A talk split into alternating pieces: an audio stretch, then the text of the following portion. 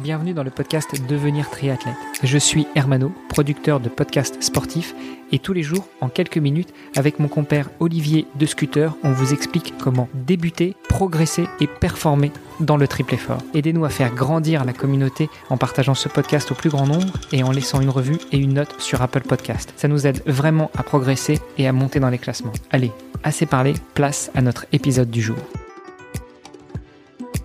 Salut les sportifs, c'est Armano et vous êtes sur l'épisode de mercredi du podcast Devenir triathlète. À mes côtés pour co-animer cet épisode, l'ami Olivier de Scooter. Salut Olivier. Salut Armano. Et notre invité de la semaine. Alors maintenant, je, je sais que l'on ne dit pas juste Hélène Drouin, mais docteur Drouin, n'est-ce pas? Euh, Voilà, c'est ça. Bienvenue Hélène dans ce deuxième épisode du podcast. Comment vas-tu aujourd'hui? Euh, bah, Je vais très bien, contente d'être là. Super. Euh, alors depuis hier, Hélène, euh, on te voit euh, bon en caméra parce qu'effectivement, euh, pour l'instant, tu n'es pas dans le coin. On a quelques heures de décalage et on te voit surtout avec un énorme sourire. alors je ne sais pas si c'est l'enthousiasme de, de, participer au podcast ou si c'est peut-être aussi ce que tu as fait un peu plus récemment, il y a quelques jours. Donc on, on va revenir là-dessus clôturons peut-être aujourd'hui sur euh, cette, cette, cette, partie triathlon qu'on a, qu'on a abordée hier. Comment s'est passé ton Ironman? Donc, Tu nous as dit que tu avais beaucoup apprécié la partie vélo, mais euh, ensuite sur la partie course à pied, c'était la canicule, le parcours avait été un petit peu euh, réduit. Comment est-ce que tu appréhendais la course et comment est-ce que ça s'est passé réellement? En fait, je, je, suis vraiment, vraiment abattrice en triathlon. Je suis euh, lente par rapport à beaucoup de personnes, donc euh, j'ai pas d'attente de chronomètre ou voilà de d'espérance de, de temps. Donc je pense que euh, voilà, mon approche, elle est celle de quelqu'un qui prend son temps. Donc j'ai vraiment apprécié en fait euh, tout ce parcours. Euh, voilà, je trouvais que j'avais énormément de chance de pouvoir nager dans, dans la mer et puis faire un super parcours vélo sans voiture. Donc j'étais super heureuse en fait, je vous avoue. mais voilà, c'est parce que j'ai pas d'objectif de, de, chrono. Et alors, une fois que tu passes la ligne, qu'est-ce qu'il en est? Est-ce que tu te dis ah non j'ai trop souffert, plus jamais ça, ou au contraire tu te dis c'était tellement jouissif que je sais pas lequel je ferai bientôt, mais mais j'en referai un autre. Dans quel état d'esprit étais-tu une fois que tu as passé la ligne euh, Que c'était une super expérience et que c'est vrai que ça me permet de comment dire de rendre visible euh, tous les efforts qu'on a fait sur euh, sur toute la période de préparation. Je pense que c'est gratifiant de voir à un moment donné qu'on arrive à avoir une performance comme ça et de progresser. C'est plutôt encourageant pour la suite. Et donc du coup, alors depuis depuis ce, ce fameux Ironman de Nice en, en 2019. Euh, alors, t'en as peut-être pas refait un sur la saison 2019. Euh, mais qu'en 2020 c'était plus compliqué aussi. Oui, c'est ça. Donc euh, effectivement, j'étais plutôt lancée justement dans dans ma préparation, mon projet pour l'Everest. Donc euh, avec mon voilà mon cursus à l'hôpital en même temps, voilà, il faut faire des choix. Donc j'imagine. voilà, j'étais plutôt euh, voilà sur euh, sur la partie alpinisme. Ce que tu nous disais effectivement, bon, tu faisais des semaines à des semaines à 60 heures. enfin, on y reviendra peut-être sur la, la, le côté organisation et gestion du temps parce que ça doit être assez impressionnant quand même de, de gérer ça avec une préparation Ironman. Mais surtout, tu viens de le mentionner, euh, ta préparation pour l'Everest. Et euh, donc du coup, bah, c'est peut-être aussi pour ça que tu as, as, la banane en ce moment. Euh, en fait, euh, on l'a pas encore dit, mais en ce moment, tu te trouves à Katmandou. C'est ça. Alors, est-ce que tu peux nous en dire un petit peu plus euh, sur ta fameuse préparation, point, euh, le point euh, culminant finalement de, de, cette, de cette expédition. Et en fait, pourquoi est-ce que tu es à Katmandou aujourd'hui, tout simplement? Donc, je suis à Katmandou aujourd'hui parce que j'ai voilà, j'ai fait le sommet de l'Everest euh, le 11 mai. Donc, ça a été un long cheminement jusqu'au sommet de l'Everest. Et comment on fait pour passer de bon, Ironman de Nice en 2019 à le sommet de l'Everest?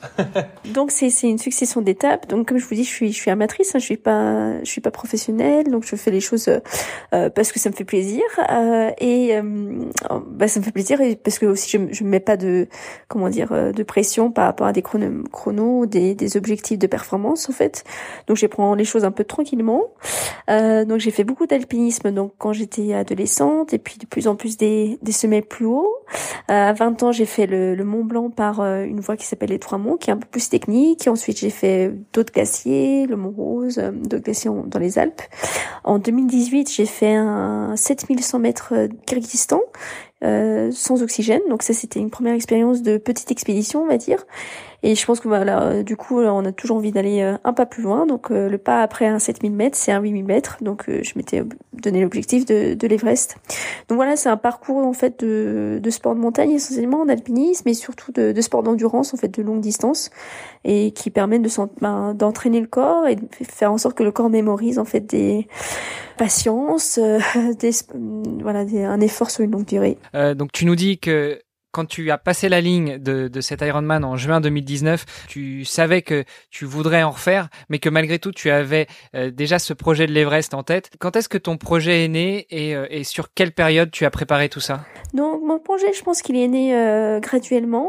Je pense qu'en partie, le, le, Mont Blanc à 20 ans, ça fait réfléchir à des sommets plus hauts. Et en fait, à 22, 23 ans, j'ai, j'ai, je connaissais indirectement des gens qui avaient fait l'Everest, qui m'avaient parlé d'Everest. Et puis en 2018, mon sommet du coup de 7000 c'était pour la préparation de l'Everest, euh, où là j'ai rencontré aussi un ami qui a fait l'Everest euh, en 2019. Euh, voilà, donc en fait c'était un sujet de conversation qui est venu déjà depuis plus de cinq ans, avec des, des personnes voilà qui, qui, ont réussi ce sommet, et qui étaient absolument émerveillées par par tout ce process en fait de de d'expédition.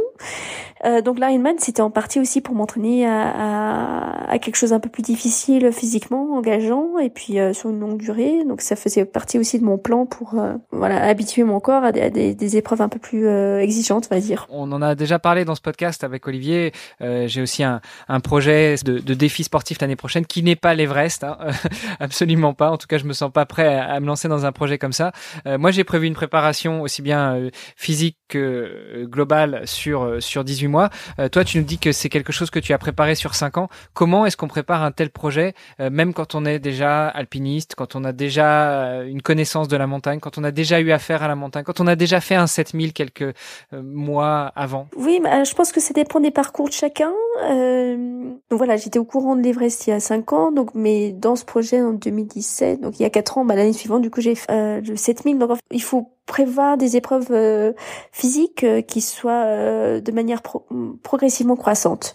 Donc c'est ce que ce que j'avais fait le Mont Blanc, puis un demi des marathons, après un demi Ironman, ensuite un Ironman, ensuite d'autres glaciers, ensuite un glacier à 7000, ensuite voilà, je pense qu'il faut avoir une marge de progression, euh, ce qui permet de, de, voilà valider chaque étape et puis euh, peut être en confiance et puis puis apprendre des choses aussi et rencontrer des, des personnes qui peuvent nous aider pour l'étape suivante en fait. Donc je pense que c'est voilà des petits pas, des petits pas.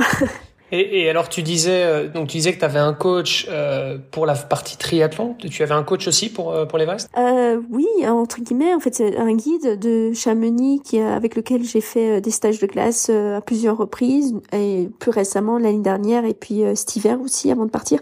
Donc voilà, avec ce guide, on a travaillé sur justement les techniques de glace, escalade de glace et puis cramponnage. Tout à fait. tu nous as dit que tu tu faisais ton internat en Bourgogne à Dijon, si je ne m'abuse. Il n'y a pas de montagne là-bas. Comment est-ce qu'on se prépare à une ascension euh, aussi petite soit-elle? Je veux dire, quand tu vas faire le Mont Blanc, c'est pas l'Everest, mais malgré tout, ça reste une ascension et en plus euh, mythique. Comment est-ce qu'on s'y prépare quand on est euh, dans un plat pays? Alors le plat pays, j'ai été que depuis deux ans et demi. Donc euh, voilà, en fait, ce qu'il faut, c'est que dès qu'on a les vacances, dès qu'on a, on, peut, voilà, aller en montagne, faire du dénivelé. C'est, je pense que le plus important, c'est faire beaucoup de dénivelé. En fait, il faut, faut, faut s'habituer le corps à, avoir des, des, des montées sur de, de, longs parcours et des descentes aussi sur les longs parcours, surtout les descentes, parce que c'est, c'est pas facile d'enchaîner des longues descentes. Euh, donc euh, voilà, au maximum possible. Euh, euh, être en montagne, euh, s'habituer à son environnement, je pense que c'est c'est peut-être la clé. Bah, moi, en fait, je suis je suis surtout très curieux euh, de, de connaître euh, dans les détails l'expédition. on peut peut-être en revenir là-dessus demain? Bah, tout à fait, tout à fait. Tu m'as fait une très belle transition. Donc, Hélène, docteur Drouin, à demain. À demain, ça me fait plaisir. À demain. À demain. Vous avez apprécié cet épisode? Alors taguez ohana underscore tri sur Instagram et si ce n'est pas déjà fait, laissez un commentaire sur Apple Podcast.